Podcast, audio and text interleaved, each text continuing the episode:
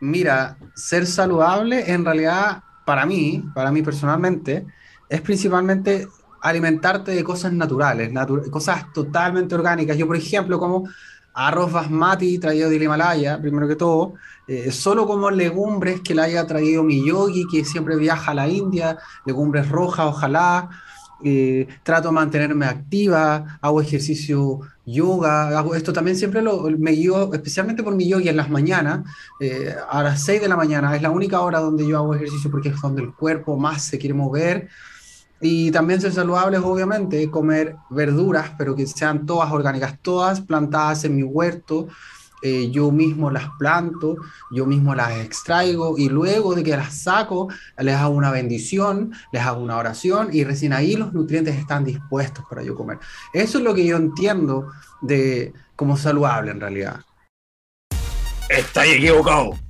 La salud es cuadrar macro comer 6 huevos en la mañana crudo y después de eso hacer cardio para activar el metabolismo.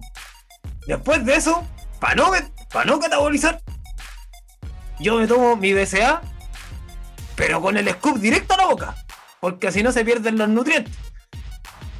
Y al final de la noche, para esto, para aumentar la masa muscular, yo tomo mi caseína de noche. Eso, para mí, es salud. Somos duros, duros y saludables. Así que con esto empezamos comida libre. ah, la wea buena. La wea chistosa, wea Ya.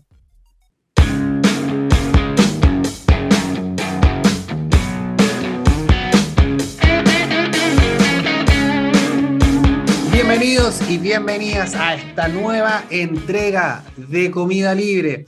Este espacio que estamos creando con mi amigazo y mi colega Guille Varela, eh, conversando principalmente de distintos temas vinculados a la nutrición, a la salud, al ejercicio, a la vida, a la filosofía, a un poquito de todo. Espero que eh, les hayan gustado los capítulos que hemos estado lanzando. Este ya es la séptima entrega. Estamos muy contentos con el avance que ha tenido este proyecto y el crecimiento que han tenido las escuchas. Ya estamos cercanas a las mil personas, a las mil escuchas. Así que ha avanzado mucho este podcast. Eh, pero primero que todo, antes de continuar, me gustaría darle el pase a que salude a este crack, a este amigazo, Guille Varela. Guille, ¿cómo estáis? Hola Carlos, ¿cómo estamos? Bueno, empezamos con una intro, bueno, ya clásico ya de, de este podcast, de repente una intro un poco humorística, obviamente espero que nunca nadie se tome nada, mal, nada malo esto, de verdad que no, no es con esa intención. Eh, como dices tú, séptima entrega, eh, podcast que siempre digo que partió como una idea de comida, donde salíamos nosotros dos a conversar y bueno, se empezó a hacer este podcast. Eh, ya vamos casi para los dos meses y ya vamos a empezar a traer los primeros invitados también que van a empezar a llegar también. No los vamos a mencionar todavía, pero ya les digo ya, vamos a tener, por aquí vamos a tener a una triatleta, ¿vale? Vamos a tener a un personal de, a una persona también desde el entrenamiento, las redes sociales también. Y poco a poco, y de hecho también estamos en conversaciones, ayer empezaron las conversaciones, esto tú no lo sabes, Carlos, pero empezaron las conversaciones con un nutricionista también argentino, bien eh. conocido también, y, y que probablemente vamos a tener también en este capítulo, así que hay hartas cosas nuevas que por ahí, como dicen por ahí, se vienen cositas, cabros, se vienen cositas. Pero sí, efectivamente, y cuando, y cuando decimos que se vienen cositas, porque realmente estamos trabajando. Se vienen cositas grandes, pero se vienen cositas. Se vienen cositas con los mejores, eh, así que ya de a poquito este proyecto va tomando más forma, este proyecto ya va tomando cuerpo. Y por supuesto también para que este proyecto siga creciendo les pedimos a todos ustedes que puedan apretar el botón de seguir. Síganos en la cuenta de Spotify. Por favor evalúen también el podcast. Creo que eso ayuda bastante a la visibilidad y por otro lado síganos a nosotros en nuestras cuentas de Instagram ¿cuál es tu cuenta Guille? Mi cuenta es Guille Varela con 3A por ahí me pueden encontrar en Instagram en Twitter y también en TikTok Mira, multiplataformas. A mí solamente me pueden encontrar en Instagram, carlosgarrido.nutricionista. Por estos medios pueden hacernos llegar todos sus comentarios, feedback. Eh, y también algo que ya empezó a ocurrir, por favor, si es que, si es que se motivan, pueden sacarse fotitos eh, en el momento que estén escuchando el podcast. Pueden eh, etiquetarnos a nosotros, a nuestras cuentas de Instagram, subirlas a sus redes con el hashtag comida libre. Así que, nada, les pedimos que nos puedan colaborar desde esta forma y eh, vamos a entrar de lleno un poquito al tema que tenemos entre manos. Libre. Bueno, Carlito, vamos a hablar entonces de este concepto de salud, que muchas veces una persona, bueno, cualquier persona dice, quiero estar más saludable, quiero estar mejor, quiero de repente... Eh, quiero de repente mejorar mi salud y empiezan, y bueno, aparece este concepto obviamente de qué es salud. Entonces, bueno, en este podcast nosotros vamos a hablar de este concepto, que es un concepto súper antiguo, eh, se remonta a etapas súper antiguas de la vida y que eh, ha estado involucrado en, toda, en, toda la, en todas las generaciones prácticamente. Entonces, bueno, para ir empezando un poquito con el tema y hablar un poquito de este concepto, hay historias, eh, historias súper antiguas que remontan, por ejemplo, a la antigua Grecia, donde había conceptos similares, por ejemplo, en la medicina como más india y china, y eh, ya en el siglo, por ejemplo, en el siglo V antes de Cristo, Pindaro definió la salud como una con, un concepto que se llama un funcionamiento armonioso de los órganos. Entonces, como que desde ahí ya empieza a darte cuenta de que era un concepto mm, quizás un poco menos integrativo, a lo que quizás uno ya empieza a conocer como en, esta, en estas instancias, ¿cachai? Eh, y desde ahí, bueno, empezamos a ver obviamente que se, se enfatizaba mucho el, concepto de salud con una dimensión más física, una, una parte más corporal y también una funcionalidad un poquito general. Yo no sé qué opinas tú un poquito como, como de este concepto, porque finalmente esto también se reduce un poquito como a lo que uno ve hoy en día, como pucha, quiero perder grasa, mejorar mi musculatura y finalmente nos quedamos con eso con respecto un poco a la salud. Sí, por, para hacer el ejercicio de poder definir lo, que es saludable, lo que es salud, es bien ambiguo, quizás, es bien ambiguo porque evidentemente va a tener en perspectiva eh, lo saludable, también tiene que tener en consideración, no sé, el, el ojo de la, desde donde se emite, por así decirlo. Eh, aquí yo tenía, por ejemplo, también anotada la definición un poco que ocupa la, la, OMS, que la salud es un estado de completo bienestar físico, mental, social y no solamente la ausencia de afecciones o enfermedades. Entonces, un poquito como haciendo el contrapunto con respecto a la definición que tú dijiste, esta es como un poco más integrativa, un poco más global, que incluye el factor de mm, no solamente los órganos, que por ejemplo, que es como un componente bastante más físico, sino que ya incorpora la salud mental eh, y la salud social también, por no es cierto, del entorno, que sabemos que también tiene un impacto, una incidencia, y que, y que esto es muy importante, que, que no solamente la salud solamente se percibe con la ausencia de alguna enfermedad, ¿no es cierto? Hay otros parámetros eventualmente. Eh, pero nuevamente da mucho, eh, da mucho campo para, para muchas interpretaciones. Nosotros que trabajamos en el área de, de la nutrición, suele ocurrir mucho eso, ¿no es cierto? ¿Qué es lo que realmente eh, podemos hablar acerca de una alimentación saludable, ¿no es cierto? Que contribuye a la salud. Y en realidad ahí por supuesto que eh, tenemos muchas, eh, muchas distintas como líneas de trabajo, muchas áreas donde los abarcan de distintos puntos, percepciones distintas, y, y, por eso nosotros quisimos también un poco hacer esta sátira en, al inicio, a modo de introducción. Eh, principalmente como para ejemplificar cuando se puede llevar este discurso, ¿no es cierto? Y sobre todo desde la alimentación como a los, a los pueblos más extremos, o, ser bastante como, eh, quiero decir, como bastante extremo en las medidas o la, o la forma en que percibimos la alimentación saludable. Eh, veíamos, veíamos una persona que es extremadamente enfocada en, la, la, calidad de la alimentación, lo orgánico, lo, lo que solamente, eh, incluso dándole atribuciones más bien de carácter como de carácter incluso más espirituales, por ejemplo, que no, no tiene nada de malo, por, por, cierto. Eh, pero por supuesto que eso es un lado, eso es un extremo de, de, de, de, de, esta, de esta gama de posibilidades. Y por otro lado, teníamos una persona que solamente está enfocada en el aspecto ya más cuantitativo, más físico, eh, las proteínas, las cantidades de proteínas que deberíamos comer, el ejercicio constante, y esto también se ejemplifica mucho, la búsqueda de la hipertrofia constante. Y estos son los dos extremos, y entre medio hay una cantidad de matices gigantes, que es lo que vamos a estar hablando un poquito con respecto a lo que es alimentación saludable. Así que cuéntame, Guille, en ese sentido, por ejemplo, tú, ¿cómo? Porque esto, por supuesto, que tiene más, tiene harto que ver con respecto a las opiniones profesionales y personales, pero desde tu, desde tu perspectiva, ¿cómo ves tú la, la salud, por ejemplo? ¿Cómo, ¿Cómo la percibes tú? Vale, a ver, aquí hay un punto bien importante que, que tocaste tú, que es como esta, esta salud como más integrativa, que, que un poco tiene que ver también con temas de sociedad. Y incluso, bueno, para, me voy a apoyar un poco también de otra definición que, que también encontré por ahí, que también es de remonta antes de Cristo y que esta sí que es un poquito más integrativa. Esta definición la dio Platón, ¿vale? Que Platón mencionaba también a una mente sana en un cuerpo sano. Y también hablaba mucho de lograr una sociedad humana perfecta, armonizando los intereses del individuo y la comunidad. Finalmente, este tema de, como de, de la salud en general, la alimentación y todo, eh, hay que cubrir bastantes áreas. O sea, hay áreas, por ejemplo, como lo puede ser la salud física, la salud mental y la salud social, ya que de hecho también obviamente son estos tres enlaces. Entonces, ¿qué pasa? Que una cosa que puede ser salud física no necesariamente puede ser salud social. ¿vale? Sino que, porque claro, esta salud física, por ejemplo, esta, este, este hecho de de repente como priorizar obviamente este cuerpo donde tú quieres mejorar tu alimentación para mejorar tu condición física, no muchas veces condice a que sea una salud social y no así una, una salud eh, psicológica también.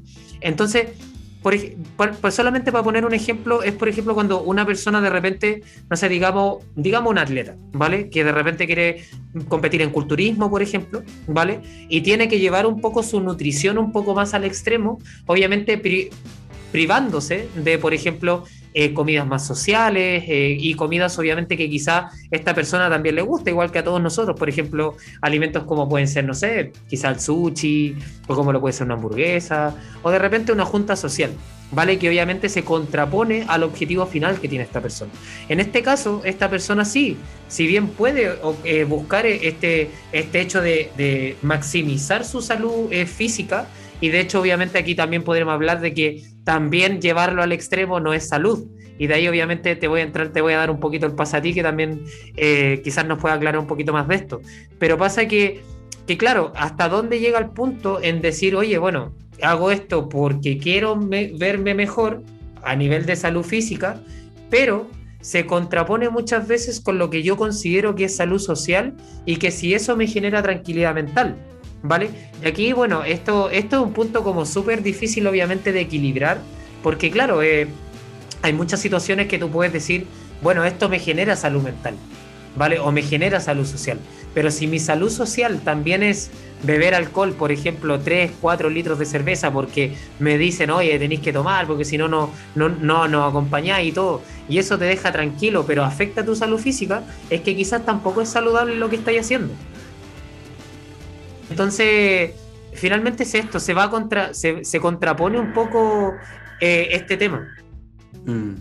Sí, tiene harto sentido lo que tú mencionas eh, porque al final pareciera ser como esta especie de, de malabarismo que estáis haciendo cuando ponéis como em, tenéis que poner en la palestra todas estas cosas, porque al final la salud desde una perspectiva más, desde una perspectiva más eh, lógica sería eh, el equilibrio de todas estas aristas de una u otra forma, que estén relativamente equilibradas en mayor o menor medida, pero que todas estén más o menos centradas, tanto la salud física, salud mental, salud social, eh, entre otras, ¿cachai? Entonces, y por supuesto que cuando tú empezás a buscar una en específico, la otra empiezan a, perder un poco de preponderancia y produce, se, produce, se empieza a producir como este desbalance.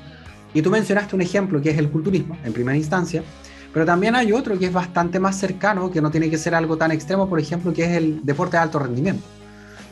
Eh, muchas veces los deportistas de alto rendimiento tienen que hacer una, cantidad de sacrificios desde la perspectiva social o desde, eh, principalmente social, y, de repente que mella un poco su salud mental en pro de eh, la búsqueda constante del rendimiento físico.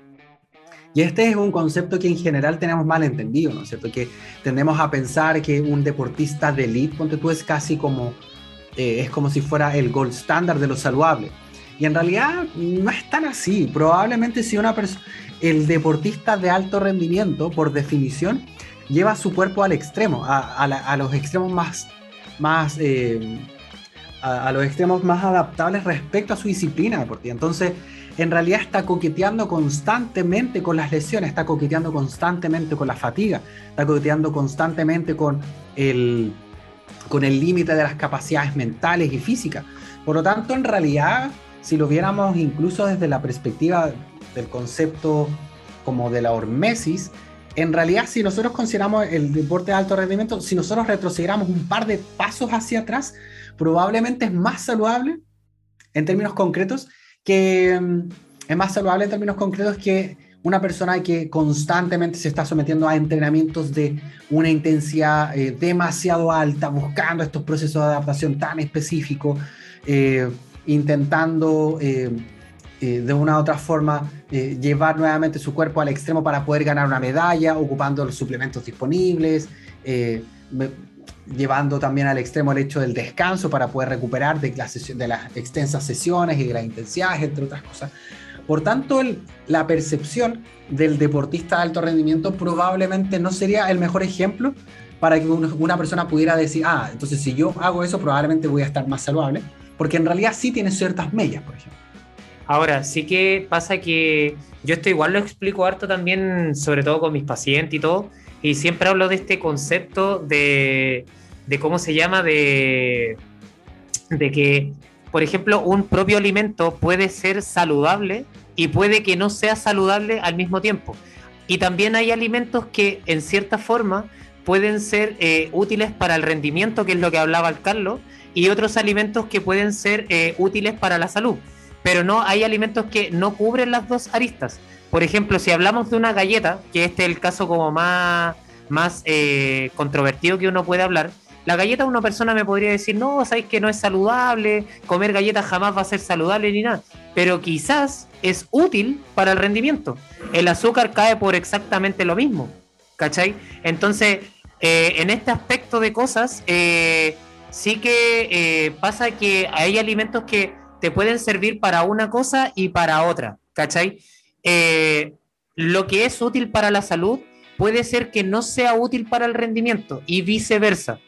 Que, entonces, hay alimentos que, por ejemplo, como la avena, por ejemplo, quizás en un contexto donde tú tienes que correr un 42 kilómetros, quizás no va a ser el alimento más útil que tú puedes utilizar. Quizás va a ser, por ejemplo, alimentos más ligados como, no sé si al ultraprocesado, pero quizás azúcares más simples que, en el común de los días quizás tú no vayas a utilizar.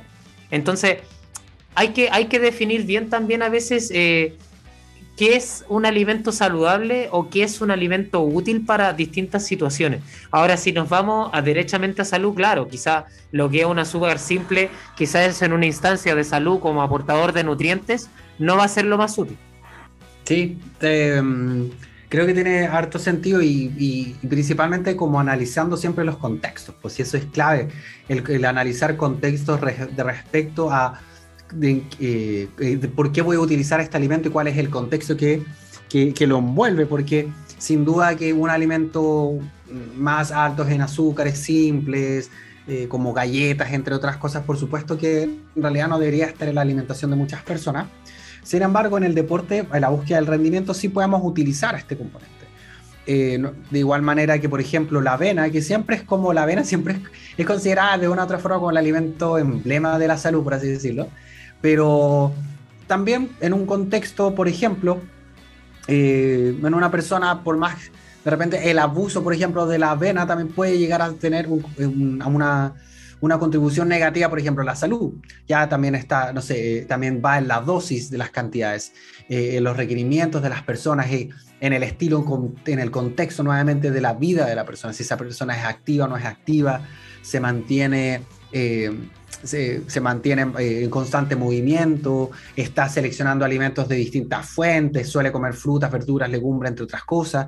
Entonces, eso también le da un contexto a los alimentos y así podemos hacer un análisis más acabado, más que solamente quedarnos con el hecho, ah, una persona come galletas, por lo tanto no es saludable, por ejemplo. Oye, Carlos, y de, bueno, solo por preguntarte, obviamente, y para, porque claro, tú igual te manejas bastante en lo que es como la nutrición deportiva, obviamente, que es como el fuerte que tienes tú. Eh, y, bueno, me gustaría que también aclararas para la gente que nos escucha también, eh, esto del porcentaje de grasa que de repente se habla y la musculatura, ¿hasta qué, ¿hasta qué punto, por ejemplo, un porcentaje de grasa puede ser salud, un porcentaje de grasa más bajo? ¿Y hasta qué punto quizás eh, el tener más masa muscular puede ser más sano? Porque siempre hablamos de que hay que disminuir el porcentaje de grasa. Y tú dices, mm. ya, pero ¿hasta dónde? Y en, el, otro punto es, tengo que mejorar mi masa muscular. Y tú te preguntas, ¿hasta dónde? Entonces tú dices, ¿en qué? Y yo te pregunto, ¿en qué medida esto puede ser más o menos útil. Eh, sí, eso se ve harto, sobre todo en la... De repente, y ese es quizás una de las principales eh, confusiones que se puede generar en la nutrición deportiva, que se tiende a confundir un poco con la búsqueda un poco más estética, ¿no es cierto?, de los porcentajes de grasa más bajos y, el porcentaje de masa muscular lo más alto posible, como si en realidad el rendimiento deportivo fuera la, ecuación de que mientras menos grasa, más músculo, mejor rendimiento. Y la verdad, ojalá fuera así, porque sería súper simple.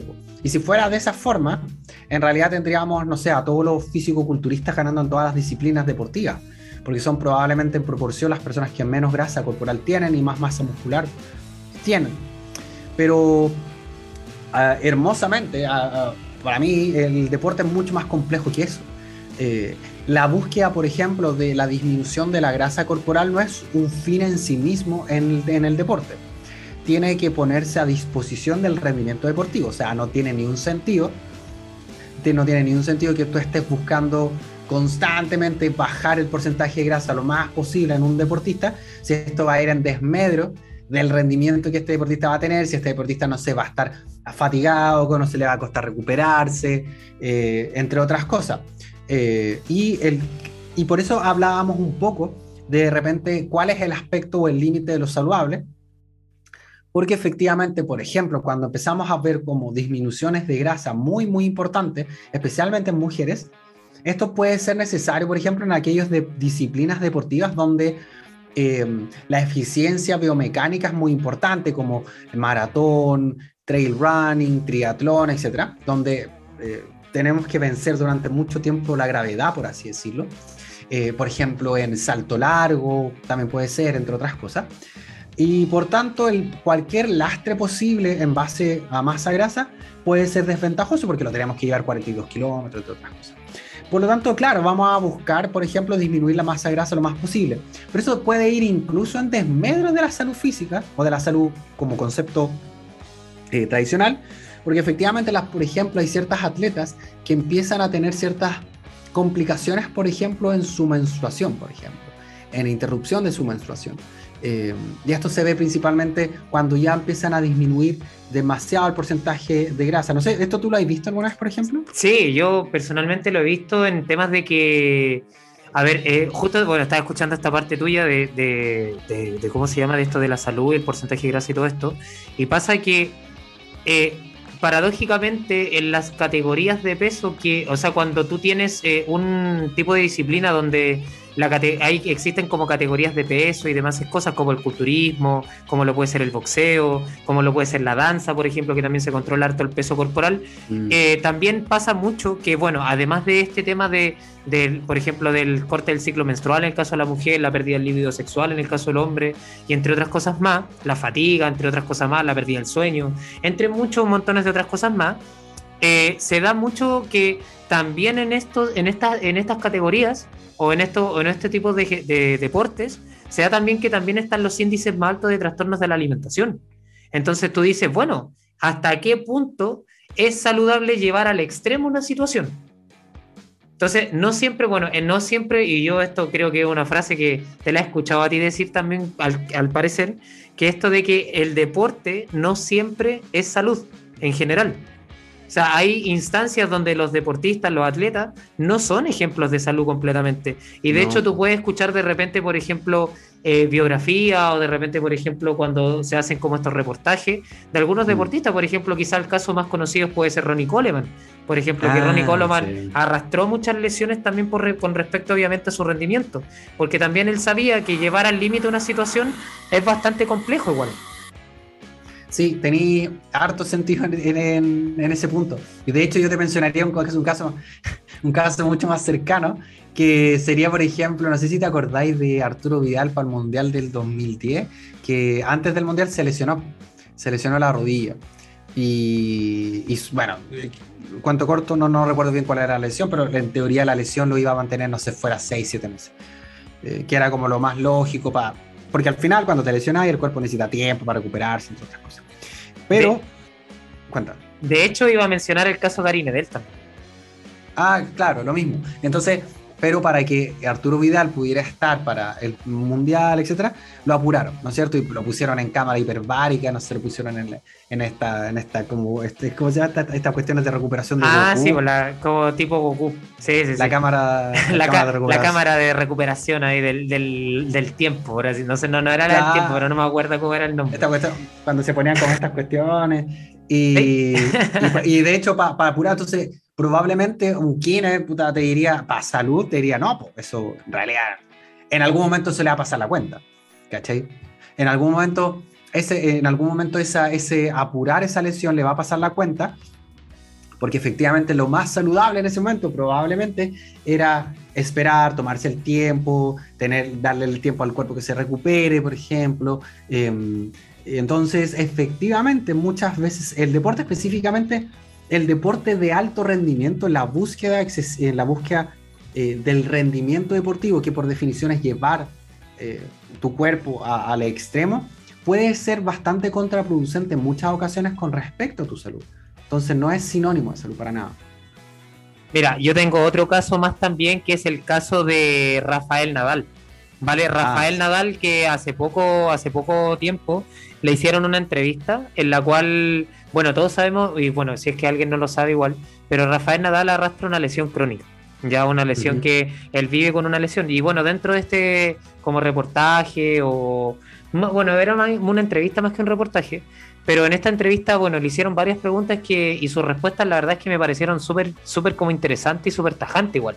Porque en este caso, por ejemplo, él decía que, por ejemplo, él para poder entrenar en un día normal, él necesitaba, por ejemplo, eh, este tema de, cómo se llama, de, utilizar analgésicos, por ejemplo, para poder levantarse a entrenar. O sea, estamos hablando de un caso de, un tipo súper exitoso, uno de los mejores deportistas de la historia quizás, que conlleva obviamente una lesión. Y le preguntan y le, y le dicen, bueno, ¿y cómo ha estado tu lesión, Rafa? Y, le, preguntan por el tema de la lesión y dice, bueno, eh, yo eh, prácticamente no es que yo esté lesionado, si eso no es así. Lo que pasa es que yo vivo con una lesión yo convivo con esta lesión. Entonces, no es algo que esa persona te diga, oye, ¿sabéis que eh, no, yo estoy lesionado, se me va a quitar y esto quizás pasó por un percance? Pero Rafael Nadal la tiene súper clara. Y de hecho hay un video también que es súper... Eh, eh, como hay un video que yo el otro día veía de Rafa Nadal también. A mí me gusta mucho este deportista. De hecho, ojo, yo invito a la gente de repente a escuchar a Tony Nadal, que fue el entrenador de Nadal. No sé si en este minuto lo es, mm.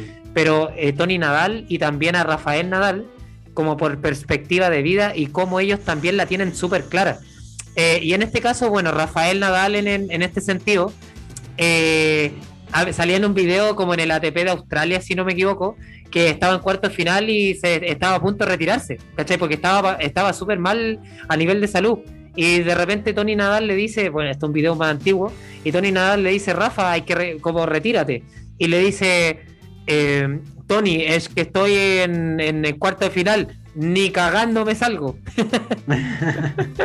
y fue es súper cuático, pero también te refleja lo que ellos viven también. O sea, ellos, entre comillas, dejan su salud también de lado por, por este mm. punto. Y es lo que uno también podría decirle a una persona que, a una persona en general, oye, quizás, no sé, si por ejemplo, que, me pasa mucho con, personas que, bueno, de hecho ayer lo hablaba con una persona en la noche, eh, con Dafne, eh, si es que lo escucha por ahí, Dafne, de un saludo.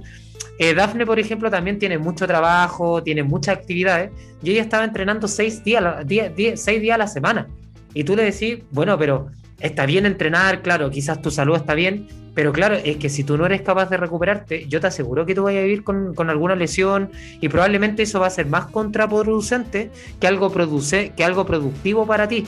Y bueno, Dafne en cierta forma siguió este consejo y Dafne, por ejemplo, empezó a descansar un día más.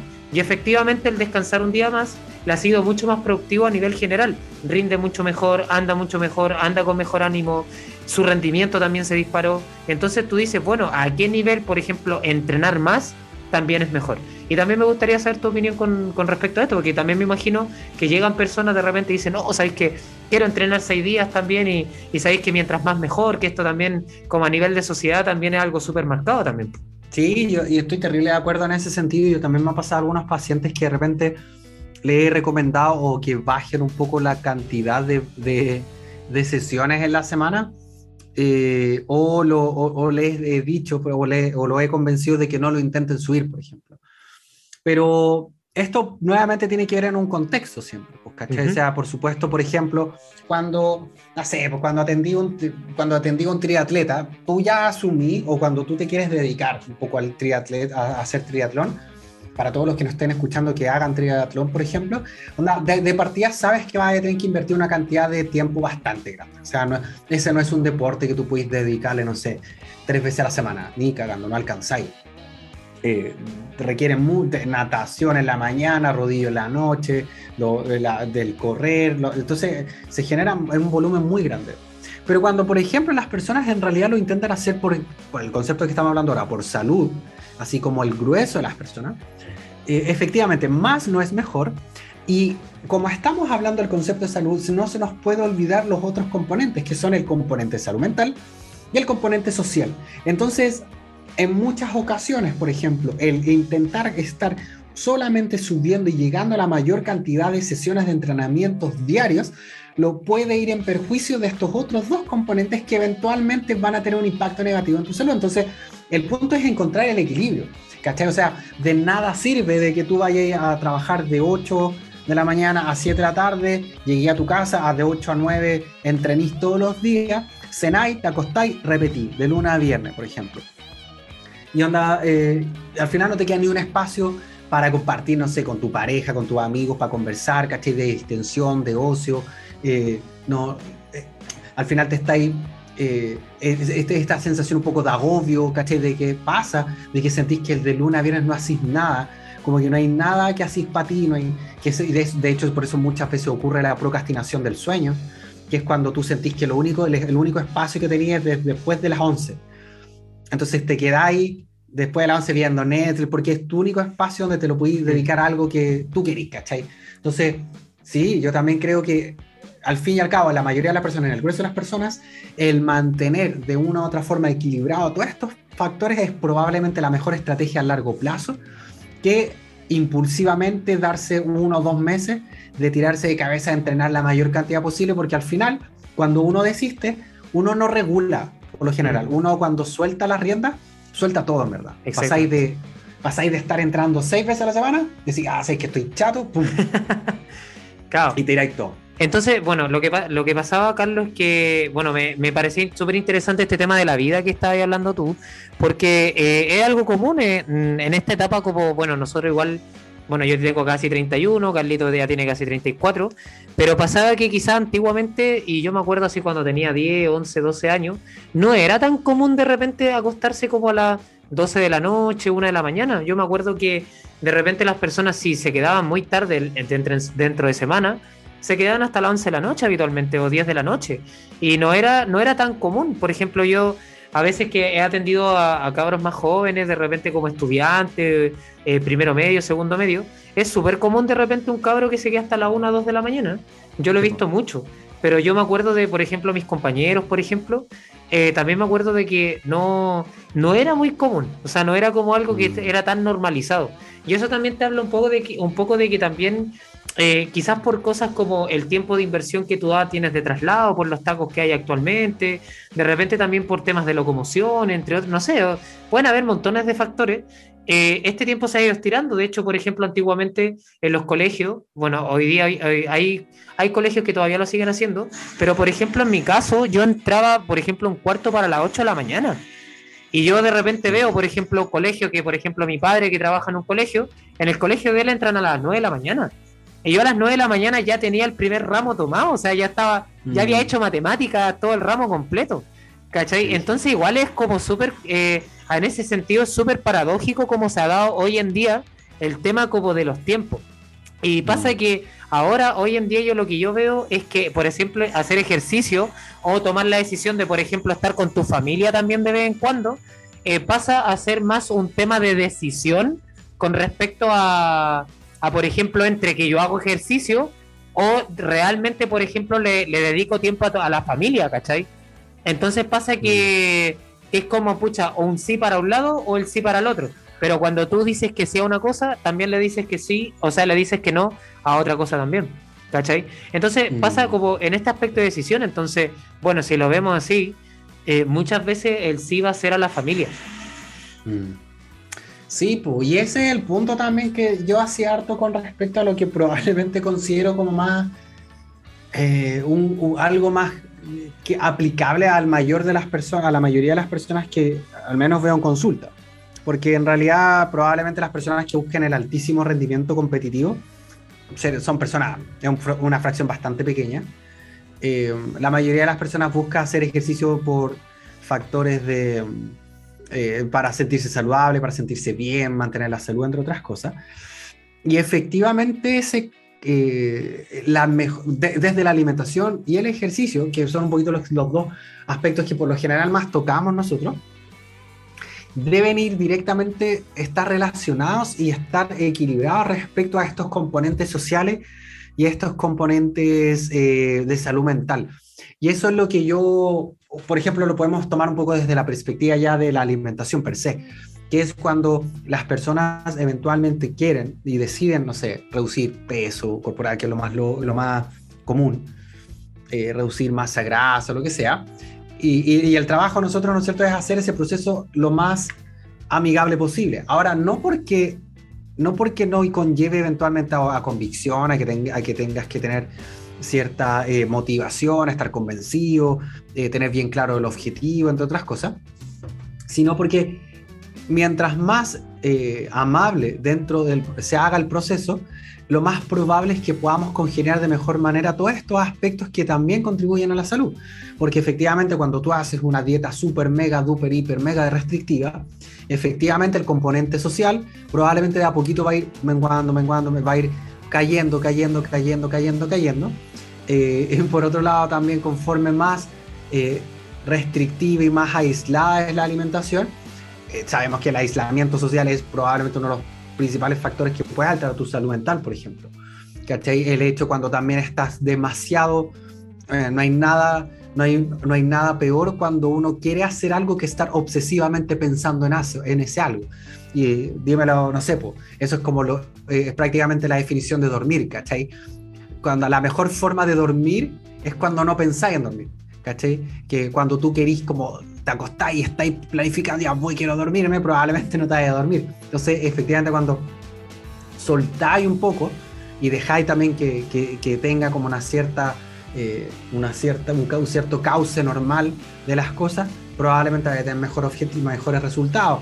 Entonces, el, en términos de la alimentación también es ir como, como malabarista, ¿no siento Manteniendo estos, estos componentes en el aire de tal manera de que ninguno caiga. Y ese es el punto central y eso es lo importante. Sé que eh, a mí, bueno, escuchándote, que me pareció interesante el tema de la alimentación. A ver, ya, bueno, obviamente para hacer un poco acuso a nuestras carreras también, que, que pues. finalmente aquí venimos a hablar de nutrición, muchachos, y también nutrición aquí eh, son las carreras, hay que mencionarlo aquí. Entonces, ¿qué pasa? Que eh, a mí me pasa que hay personas de repente que yo veo y que están, y yo, yo este concepto lo hablo como el hecho de tirar una cuerda. ¿Vale? De repente cuando tú empezáis así como a, hacer todos estos temas de nutrición y mejorar tu salud y demás cosas, eh, de repente tú querés tirar mucho la cuerda. De repente como ser más restrictivo, apretarte mucho y empezar a tirar, tirar la cuerda. Pero tú te das cuenta de que cuando tú tiras una cuerda y de la persona que haya jugado como este juego chilenense de tirar la cuerda y, y quién cruza para el otro lado y toda esta cuestión, quién vota al otro, a lo, otro, bueno, toda esta cuestión, eh, pasa que tú no podías estar siempre tirando la cuerda. O sea, tú tenés que mm. también ser un poco eh, relativamente metódico para saber cuándo aflojar y cuándo apretar también. Eh, porque también, como digo, no es que esto vaya a ser tirar, tirar, tirar, tirar, tirar. Y de hecho, yo de repente, si alguien que esté escuchando esto también así como un consejo personal, cuando tú sientas que tu alimentación está muy tirante y ya no puedas tirar más de la cuerda, es mucho mejor aflojar un poquito esta cuerda, de repente con pequeñas cosas que de repente tú decís, mira, sabéis que estas cosas las tenía un poquito limitadas, las voy a empezar a integrar poco a poco para que esta cuerda se vaya aflojando y esto pueda hacer que yo continúe con mi camino, ¿vale? Porque finalmente, claro, estamos hablando de un proceso como tal, ¿ya? O sea, fuera de lo que es el, diario vivir, pongamos el caso de un objetivo de pérdida de grasa, eh, finalmente da, da, igual un poco si tú llegas a la meta eh, en 3, 4, 5, 6 meses en general o, estamos hablando de un año. Lo importante también es ver la calidad del camino. Y eso es re importante. O sea, eh, una cosa es llegar haciendo, no sé, la dieta del tío Gres, que de repente es súper mega ultra hiper restrictiva. Y la otra es de repente pensar, oye, ¿sabéis que en verdad siento que no, no ha sido complicado? Y de hecho, esto es uno de, los de, los puntos que a veces más igual me pasa a mí, que es como que yo les doy una, un tipo de un plan de alimentación y de repente, oye, pero está el pan, oye, pero está el, no sé, el huevo, está mm. tres, hay tres huevos en el desayuno, y yo me como uno y me como una tostada. Y tú decís, sí, pero es que quizás eso es mucho tirar la cuerda. Y probablemente mm. eso es lo que te hace también a ti que de repente tú digas, pucha, sabes que igual es, fome lo que estoy comiendo, de repente siento que es insuficiente. Y, de repente, no sé, eh, personas que de repente agregan alimentos que, que, son un poco más como extrafalarios, que fue un poquito como el, el ejemplo que dabas tú. Entonces, mm. donde tú te complicas y te complicas y te complicas y te complicas, y cada vez esto genera más fricción entre algo que tú puedes seguir y algo que tú no puedas seguir. ¿Cachai? Eh, de hecho, también bueno, esto lo hablamos también en los primeros capítulos, el primer, en el primero y segundo, que ya si te saltaste estos capítulos y llegaste directo al sexto, te eh, puedo llevar a los primeros dos capítulos que en lo personal han sido los que más me han gustado también. Y pasa que, claro, a medida que tú generas más fricción, más complicado es hacer las cosas. O sea, no porque tú te pongas más complicadas las cosas va a ser más eficiente. De hecho, al contrario, o sea, cuando hablamos de mm. eficiencia y eficacia, finalmente lo que estamos hablando que ojalá a lo más sencillo posible y lo más fácil para ti también sea lo más efectivo para ti. Entonces, y no hay que caer en estos extremismos también alimenticios también innecesarios, o esto de entrenarse seis veces a la semana porque tengo super disciplina y la fuerza de voluntad necesaria. La fuerza de voluntad es finita. Esa voluntad es totalmente finita y finalmente no te hace, eh, porque tú tengas más fuerza de voluntad, no te hace mejor tampoco, sino que tú podrías hacer de repente mejor las cosas y que te salgan un poquito más sencillas. Entonces yo también invito a las personas que de repente no estén escuchando, o a ti que de repente no estás escuchando mientras caminas, o de repente estás haciendo aseo, o qué sé yo, a que si sientes que estás, lo que estás haciendo en tu diario vivir eh, estás tirando demasiado la cuerda y esa cuerda también te está generando un estrés, un agobio, eh, y de repente te está dejando, te está, te está un poco, eh, por así decirlo, evitando disfrutar otro, otro tipo de cosas porque está invirtiendo ese tiempo en, en, esta parte y te gustaría de repente invertir un poquito de ese tiempo en otra cosa, de, de verdad suelta un poquito la cuerda y también invierte ese tiempo, por ejemplo, en ese videojuego quizás que tú querís jugar, en esa mm. serie que te gustaría ver, aunque sea de a poquito, en ese libro que de repente tú quieres leer. Ya que eso también es salud, estamos hablando de que la salud tiene un componente social, un componente psicológico y un componente físico. Mm. Sí, yo, bueno, eh, creo que no podría estar más de acuerdo, no podría estar más de acuerdo que con eso en verdad, pero sí, de todas maneras, porque en realidad muchas veces lo saludable pareciera ser que la mayoría de las personas tienen el prejuicio de que lo saludable es fome, por ejemplo, o que lo saludable es, cuando uno tiene una gran fuerza de voluntad, o ser saludable es cuando uno tiene, eh, no sé, por alguna razón uno es activo y es, es motivado. Y en realidad es lo opuesto, en verdad. Bueno, claro, como tú mencionaste, pues esto está mucho en los primeros, los primeros capítulos de la formación de hábitos, ¿cachai? O sea, es al revés en realidad cuando tú tienes un hábito en general tan interiorizado, y esto lo podemos abarcar desde la identidad, como que tú te percibís como una persona saludable, como que se van a ir formando de forma natural, ¿caché? Em, y, pero es súper importante lo que mencionaste tú respecto a em, cuando comenzamos una, un, proceso, una pauta de alimentación o algo de esa índole, el tratar también de ir derribando ciertos prejuicios que nosotros mismos hemos creado quizás también, ¿no es cierto? Que, bueno, voy a empezar una pauta, bueno, voy a tener que comer poco, voy a tener que comer fome. La mayoría de las personas por alguna razón creen que eh, van a tener que comer, no sé, pollo a la plancha con lechuga y arroz blanco. en realidad no tiene ningún sentido. O sea, si querés comí eso, pero en realidad podía hacerlo más entretenido, es cosa tuya, ¿cachai? No, no, no tienes por qué hacerte el proceso más tortuoso. Eh, y, suele pasar eso, suele pasar que las pautas cuando uno las entrega, dice, oye, yo pensé que iba a ser menos.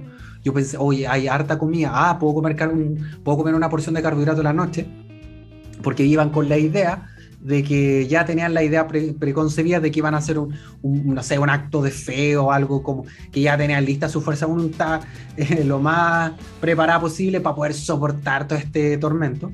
Y es lo opuesto, es lo opuesto, porque al final, y esto no se trata de que yo y el guía seamos buenistas y que nada, es que tratamos de darle el gusto a todos, no, para nada, pero para nosotros no, sería no hay nada más fácil que planificar una pauta con poca comida. Pero en realidad sabemos que probablemente una restricción excesiva va a tener impacto en todos estos componentes que mencionamos de la salud. Y antes que todo somos profesionales de la salud. Así tenemos que, tenemos que tener... Aunque no lo parezca, aunque no lo parezca. aunque no lo parezca, de repente no de repente se, se nos olvide quizá, onda, lo principal es la búsqueda de la salud, entonces de nada sirve tener a tu paciente comiendo 900 calorías si en realidad está con unos niveles de ansiedad antes de comer por el cielo, está agobiada, tiene un sueño pésimo, eh, no tiene energía para nada. Y por otro lado, que la única forma de cumplir esa pauta es encerrándose en su casa o llevando tupper a todos lados, ¿cachai? Sí, y como digo, finalmente es una fricción innecesaria muchas veces que no, no, conlleva nada. Oye, no había pensado eso de que son las pautas más fáciles son las pautas más bajas. No, no, pues lo había, pensado. Porque claro, de repente una pauta de 2.500 calorías, más idea, bueno, eh, bueno, ¿para qué vamos, vamos a entrar en detalle? Pero eh, no lo había pensado así. Es súper pero es súper baja, o sea, es súper fácil. Es súper fácil planificar una pauta, no sé, de Luca. Terrible fácil en realidad. Eh, de hecho, las bueno, por, algo se hace también como que están preelaboradas también. Sí, o sea, entendámoslo así. Esto, esto, es un negocio también para mucha gente. No, hay, gente que lucra con estas cosas y bueno, nada más fácil que darte una pauta de mil calorías. Si es una pauta que te puede tomar, no sé, a mí personalmente me podría tomar 25 minutos hacerla. Versus una pauta quizás más larga que quizás a mí me va a tomar una hora, una hora y cuarto hacerla. Sí, pues. Mm, eh, sí, y aparte que por eso es que, no sé, estas pautas preelaboradas, no sé, pues deben tener como un margen, ya va entre 1900 y 1100, más o menos eso aportan. Entonces, en realidad, mm, la verdad que yo no conozco a nada, es muy difícil que no esté en déficit con eso. Entonces, se lo entregáis a todos y todos van a estar en déficit, pues, ¿cachai? Ahora, nadie se adhiere, después esa pauta está, no sé, está botada, está en el basurero, ah. o típico que está pegada en el refri, pero nadie la ve, ¿cachai? Entonces, eh, y es por eso, porque al final, que probablemente el Guille o yo, bueno, los, con los colegas en realidad que trabajan de forma seria, pues igual le damos una vuelta porque tú igual pensáis y te ponían el caso del paciente. Pues te dijo, ah, pero yo sé que él me dijo que me le da más hambre en la mañana. Ya, entonces voy a planificar esto para él, porque yo sé que le da más hambre acá, y, yo sé que en la noche quizás no tanto. Entonces, tenéis que hacerlo acorde al individuo. Y, y siempre teniendo en consideración los otros aspectos. ¿Cachai? De que el, y eso siempre se lo digo a los pacientes, que yo sé que su único objetivo en la vida no es cumplir mi pauta. No, claro, totalmente. Y ese es el punto, porque que, que, tenga, que tiene otros, tiene otros componentes. Claro, totalmente. Oye, Carlos, eh, bueno, en el año, ah, bueno, yo lo dije en el primero, pero a mí me gusta este tema de los años, me, encanta, siento que da un poco de historia y también tú decís, oye, pasó hace poco, pasó hace mucho, pero en el año 2017 también hay un hay literatura de que empieza a incorporarse a la, a la salud, ¿vale? Las, las definiciones de salud eh, más ligadas a la tecnología y a la sociedad, y, y de hecho se habla del concepto de sociedad digital, ¿vale? Eh, que finalmente están buscando como que coexista un poco con la sociedad como física, por así decirlo. Eh, también es importante tener en consideración este concepto de salud, eh, la utilización también de, cómo utilizamos nuestras redes sociales, cómo utilizamos también estos, estos aparatos digitales, obviamente que también tienen componentes que ya al día de hoy poco a poco aparecen también como componentes dopo, dopa dopaminérgicos, es donde se genera esta dopamina y esta dopamina fácil que te va generando felicidad, o poco a poco también te vas dando cuenta de que eh, sientes que una actividad más difícil la dejas de lado porque tienes algo más sencillo como es tomar el celular, hacer un, un fit y ya está.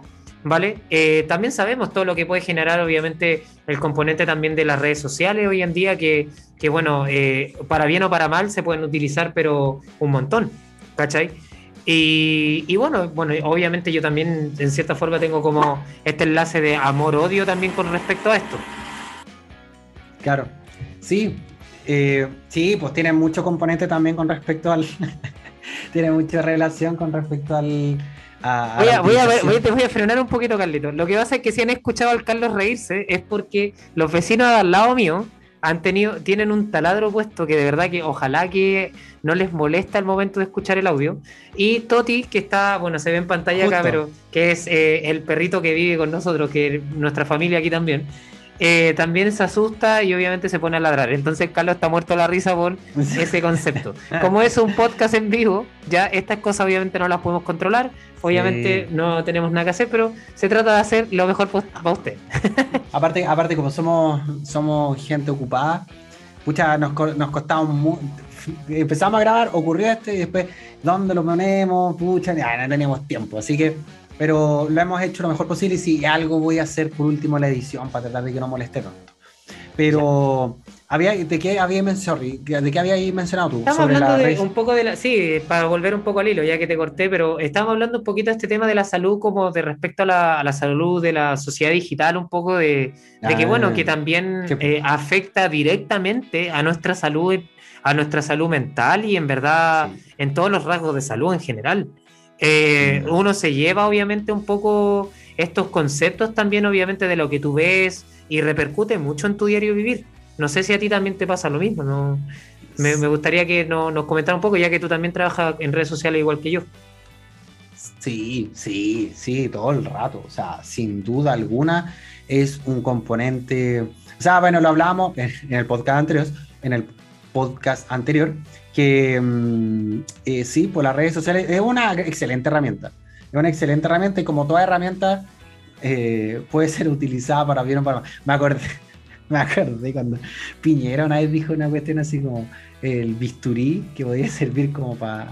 ¿Qué fue lo dijo? Era, el bisturí podía servir como para operar y salvar una vida o para, no sé, para degollar algo. Bueno, la tontera que me ocurrió. Pero Claro, pues es una herramienta que depende hacia, hacia dónde la, qué lo, cómo lo utilizáis en realidad. Pues. Y, y, y, desafortunadamente está diseñada igual para, está diseñada de una u otra forma para captar nuestra atención, mantener nuestra atención y probablemente, y bueno, y esto está ampliamente estudiado, de que sí tiene un componente de, un componente importante sobre la eh, esta sensación de, generar mucha dopamina, ¿no es cierto? Este, este placer que, que genera las redes sociales, las interacciones. Eh, y por otro lado, también aumenta los niveles de ansiedad. Porque en realidad la aceptación de nuestros pares es importante. O sea, si eso está bien establecido como parte también del bienestar. Nosotros queremos ser aceptados por nuestros pares. Pero ante, antiguamente nos aceptaban nuestra familia, nuestros amigos y los conocidos, ¿no es cierto? pero ahora tenemos que tratar de ser aceptados por una comunidad inmensa y, y, que de repente puede darse el escenario de que no nos acepten, que nos funen, que es lo contrario. Entonces, eh, eso genera mucha ansiedad. Po.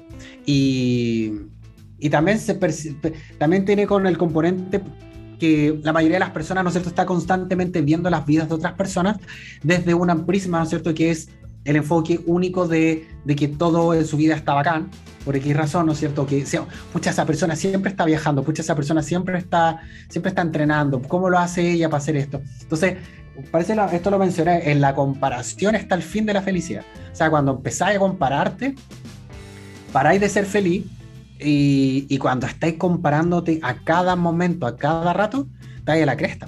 Te vais sí. a la cresta emocionalmente, creo yo. Eh, bueno, esto también lo habíamos comentado en algún minuto, pero aparece porque son rasgos de salud súper interesantes. Mm. La salud se pierde mucho cuando uno, bueno, siempre es una frase cierta que dice que el pasto del vecino siempre es más bonito y siempre está más largo. O sea, siempre, y siempre, siempre está más cuidado. ¿Cachai? Pero pasa que eh, bueno, las redes sociales tienen estos componentes obviamente de, compararte, de que siempre vaya a haber como algo mejor de lo que tú tenías, y eso obviamente va mm. generando, generando rasgos de un poco de insuficiencia personal, de pensar que lo que tú tienes no es suficiente. ¿Vale? Mm. Y va generando también rasgos de, oye, quiero alcanzar más, quiero alcanzar esto, sin tomar muchas veces en consideración que también las redes sociales son un minuto, dos minutos, cinco minutos, diez minutos de la vida de una persona.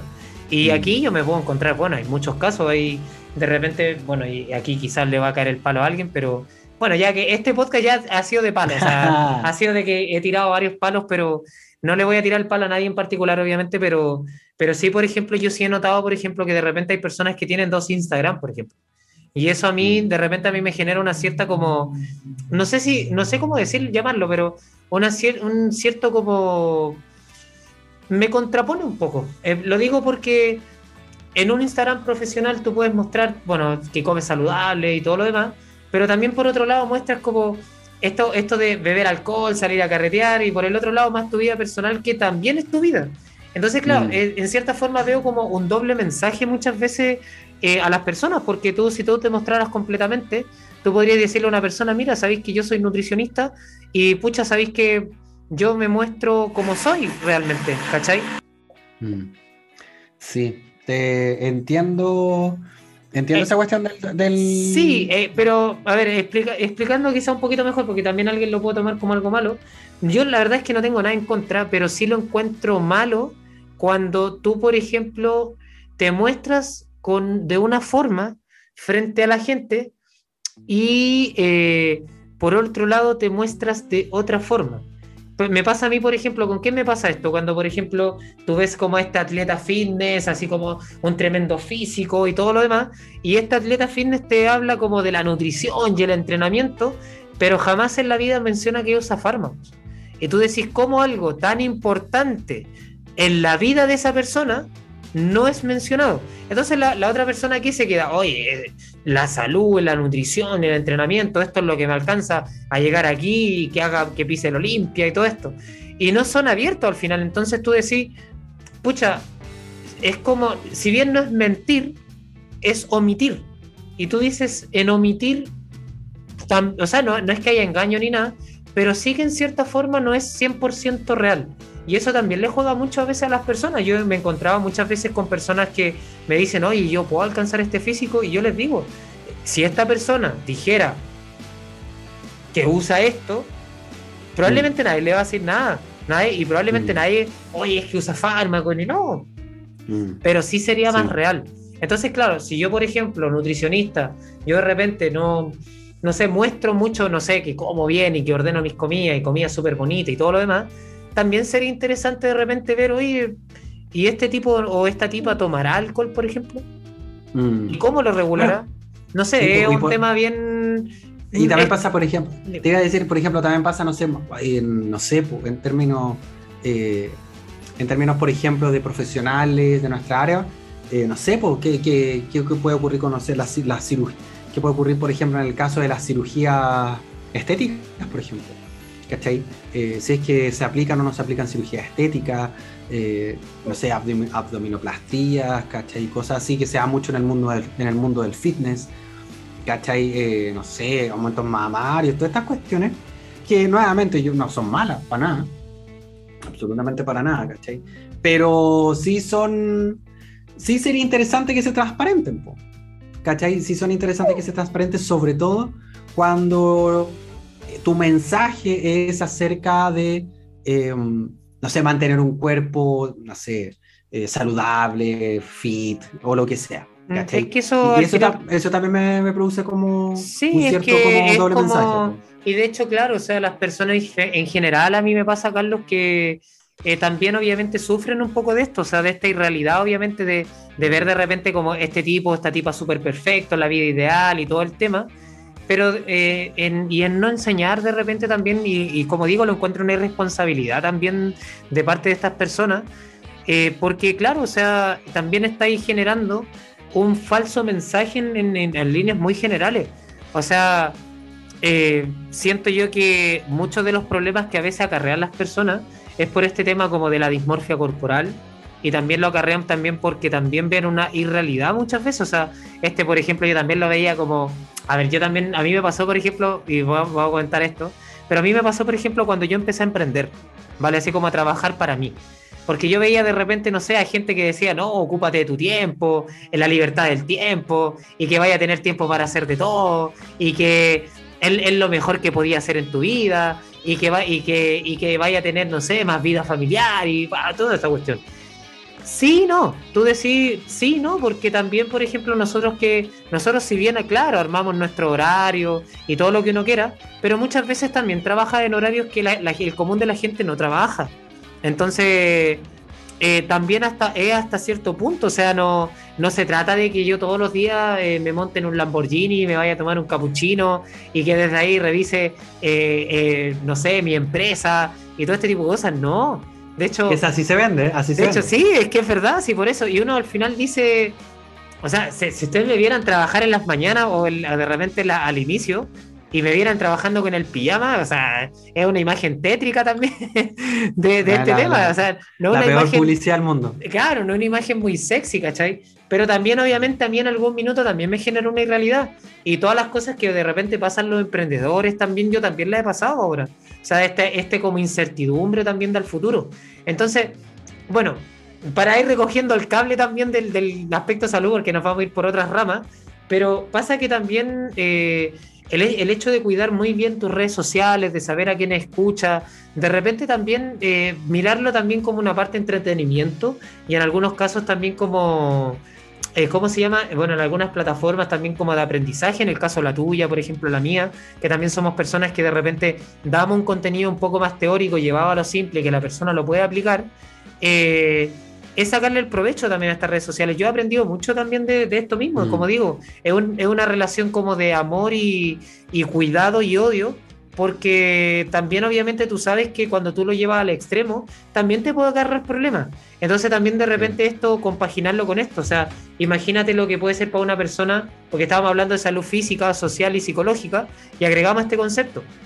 O sea, mm. puede ser muy eh, de repente gratificante a nivel psicológico, oye, mirar un meme o mirar esto, pero si de repente eso te está afectando a nivel psicológico, te está generando estrés, te está generando ansiedad, te está generando una incomodidad, es que también deberías pensarlo y de repente decir, oye, es que igual mm. quizás esto me está generando un problema, si bien me gusta, pero también me está eh, acarriendo un problema. Mm. ¿Cachai? Sí, sí. Bueno, y lo hablábamos en el episodio anterior, pues de lo, de lo, lo difícil que es. Lo difícil, sobre todo para los que trabajamos con, esta, con las redes sociales, a mí, de hecho, yo estoy en plan así como hace un tiempo de tratar de bajar mi, mi, utilización de redes sociales. Uh, vamos, vamos, a hacer una pregunta así. ¿Cuánto tiempo tú estás en redes sociales al día de hoy? Yo sé que los celulares lo marcan, así que yo lo tengo claro, así que tengo el dato en la mente, pero eh, digamos, de, digamos, a ver, pongamos algo para que la gente más o menos se entienda. Nosotros somos personas que, entre comillas, trabajamos de esto. Entonces, hay tiempo, obviamente, que lo utilizamos también para de repente interactuar con muchos de ustedes, por ejemplo, que de repente le hemos respondido un mensaje, eh, que lo utilizamos de repente para eh, contestar mensajes de, nuestro, de nuestros clientes también, o, asesorados, o pacientes, como se quiere decir, pero que, somos de estas personas. Entonces, si tu tiempo es muy parecido al de nosotros y tú la verdad es que no te ligas mucho a esto, yo igual lo entraría a pensar. Entonces, me gustaría un poquito saber, Carlos, bueno, que también me imagino que tuviste un dato algún día y dijiste, oye, igual me estoy pasando, y tú dices, y tú dices. Y tú dices, mira, y tú dices, bueno, en algún minuto quizás te estabais pasando y ahora lo estáis controlando. Pero cuando te mm. estabais pasando, ¿cuánto tiempo lo estabais utilizando? Mira, yo creo que la vez que más tiempo he pasado como en Instagram, así como que me sale como horas promedio diarias, yo creo que eran como 4,5, wow. Harto. Mm. Arcaleta. ¿eh? En, un, en, un, principio, sí. Pero ahora, por ejemplo, mi promedio diario, aquí está, 1.22, una hora 22. Vale, muy super, bueno, es un promedio bastante bueno. Ojo, considerando que es una hora 20 igual. Pero es una, Carlos, es una persona que trabaja de esto. ¿Vale? Eh, bueno, de ahí voy a enlazar un dato. En mi caso, actualmente, eh, bueno, yo el promedio ya llevo tres semanas más o menos así. Eh, yo partí, bueno, yo partí en algún minuto también, en, algún minuto en el inicio y cuando más problemas me acarrió, yo tenía un promedio de siete horas ahí sí que es bueno para ¡Ah! y después decía que no tenía tiempo para entrenar, imagínate. Entonces, entonces ¿qué pasa? Que, bueno, en la actualidad yo, por ejemplo, yo lo utilizo menos de una hora, estoy en promedio 55, por ahí 55 minutos. De hecho, lo, bueno, lo analizo toda la semana, así que, porque también me preocupo de esto. 55 eh, minutos por semana, bueno, hay días que utilizo más porque de repente utilizo pregunta y respuesta, que eso me agarra más tiempo, o de repente, por ejemplo, como fue el lanzamiento del curso el otro día también, que también eso por responder mensajes, interacción, obviamente me agarré un poquito más. Eh, hay, hay, estudios por ahí que también habla, hay un estudio por ahí del año como el 2015, por ahí es más antiguo, pero hablaba también como desde qué punto es salud a nivel digital, o sea, cuánto tiempo. Y se hablaba de que a posterior a las dos horas, de redes sociales en general, ojo que Carlos analizó el Instagram, pero le falta el WhatsApp, le falta, bueno, hay, hay otras redes sociales obviamente que hay gente que utiliza TikTok, Instagram, WhatsApp, Facebook, que ahí todavía se usa, entre otras más. Entonces se hablaba de que las redes, utilizar más de dos horas eh, en general en redes sociales, podría acarrearte obviamente problemas de infelicidad. ¿Vale? Se veía que las personas que utilizaban más de dos horas las redes sociales en general, de repente eran más, entre comillas, infelices que las personas que tendían a utilizarlo menos. Mm, ¿Cachai? Ahora, interesante. ¿Cachai? Es un libro que, bueno, se llama Mindful Time, de Cristina Benito. Es un libro que eh, también. Ah, sí, bueno, sí, un libro bastante conocido. Eh, lo venden en las librerías chilenas. Y ese libro habla un poquito de eso, de este, obviamente, de este control del tiempo, de la conciencia del tiempo. Y que te, obviamente te hace ver un poquito que. Eh, en general, obviamente, utilizar de manera excesiva este componente, obviamente está enlazado también con, respecto a ansiedad, depresión, entre otras cosas. Para llevarlo un poco al, concepto de salud, un poco que, es lo que estábamos hablando. Carlos, llevamos casi una hora ya hablando. Para finalizar un poquito, y vamos a finalizar un poquito ya este capítulo, creo yo que está bastante interesante. Eh, podríamos hacer una pequeña dinámica en breves minutos que cada uno cuente un poquito ¿qué es la salud para ti? O sea, como un mensaje final a la, persona que nos está escuchando y yo obviamente también daré mi mensaje final. ¿Quieres partir tú? ¿Parto yo? Parto yo. Eh, bueno, estimados, en realidad, como me hemos mencionado en este, en este podcast, en este episodio, creo que el concepto de salud es bastante amplio, no es algo estrechamente específico, no es una definición, no es algo que ustedes eh, sea como un camino único. Y esto le da la posibilidad que cada uno pueda encontrar también su concepto de salud. Y por supuesto que dentro de eso, eh, uno de los aspectos más importantes es cuando empezamos a tomar decisiones eh, que nos benefician de una u otra forma. Yo lo vería desde esa perspectiva cuando tomamos decisiones que sabemos que contribuyen a nuestro bienestar. Eh, cuando empezamos a alimentarnos bien, por ejemplo, no por el hecho de que queremos bajar ni que queremos subir ni nada, sino porque efectivamente sabemos que lo que estamos haciendo es beneficioso para nosotros.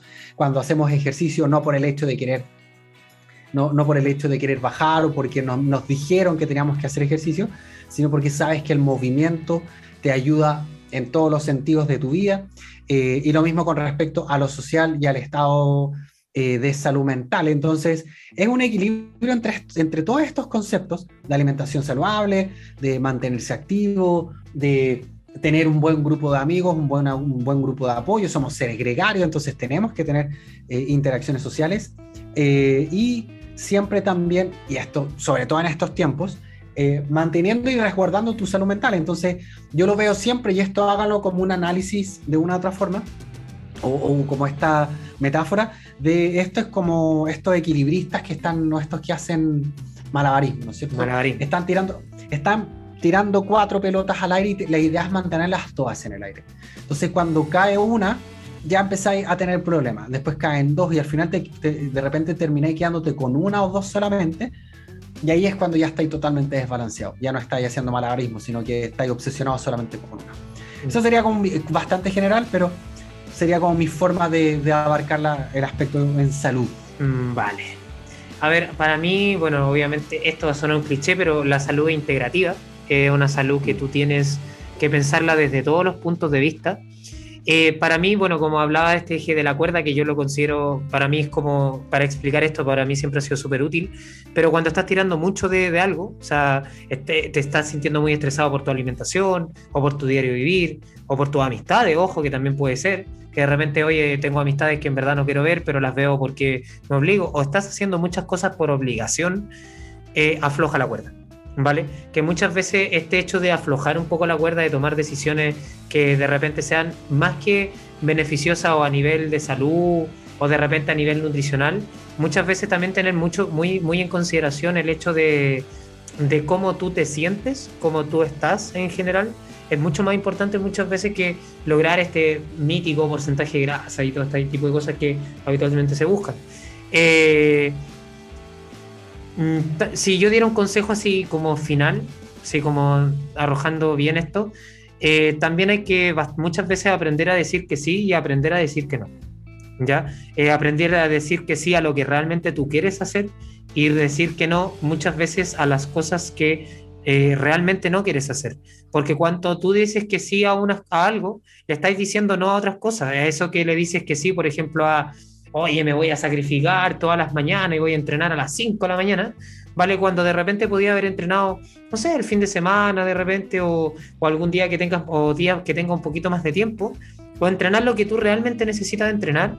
Eh, también tienes que saber decir que sí a, tu salud mental, a tu salud mental, eh, a tu salud del sueño también, eh, a tu salud social, y muchas veces también decir que no a tu salud física.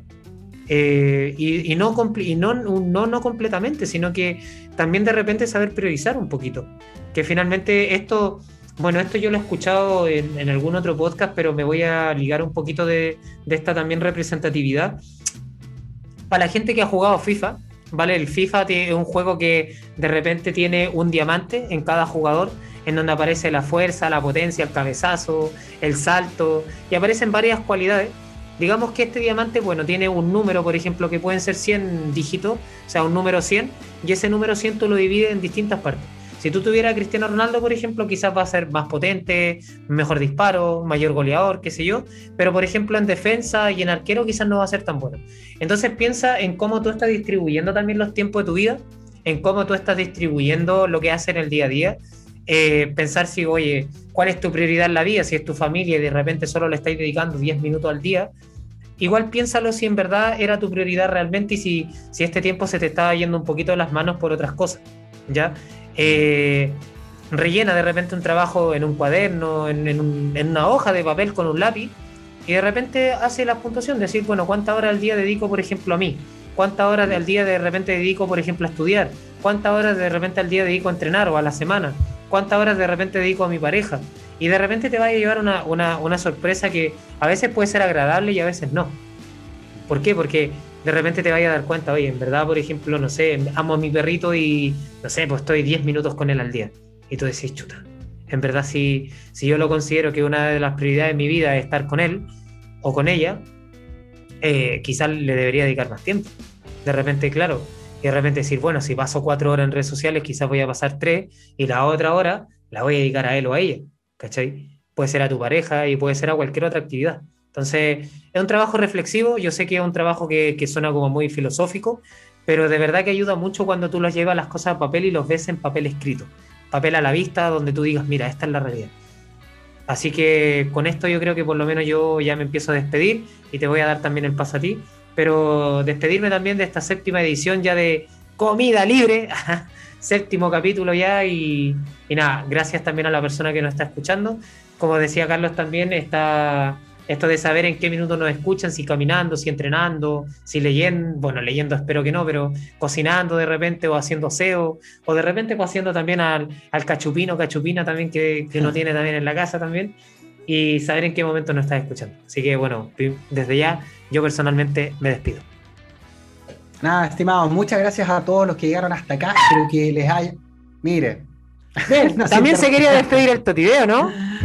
ah, Jesús. ¿Qué pasa, eh, Bueno, solamente agradecerle a todas las personas que han llegado hasta acá. Eh, como siempre, por favor, ayúdanos, síganos, eh, recomiéndennos, súbanos en sus redes sociales, súbanse ustedes en qué momento están eh, escuchando el podcast con el hashtag comida libre, nos etiquetan eh, para que podamos llegar a más personas eh, con este mensaje, con este espacio. Espero que les haya agradado. Lo sacamos, Guille. Sacamos este capítulo. Costó, pero salió. Así este que nada. capítulo ruidoso que, que bueno, que ya Capítulo- recién se cortó todo, ya no hay ruido y se Sí. fue este. y se el terminar el capítulo y, capítulo. de- y dejaron de martillar. Nada, pero cumplimos. Así que nada, estimados, muchas gracias a todos y nos vemos en una nueva entrega acá, en Comida Libre. Se van. Chau, chau.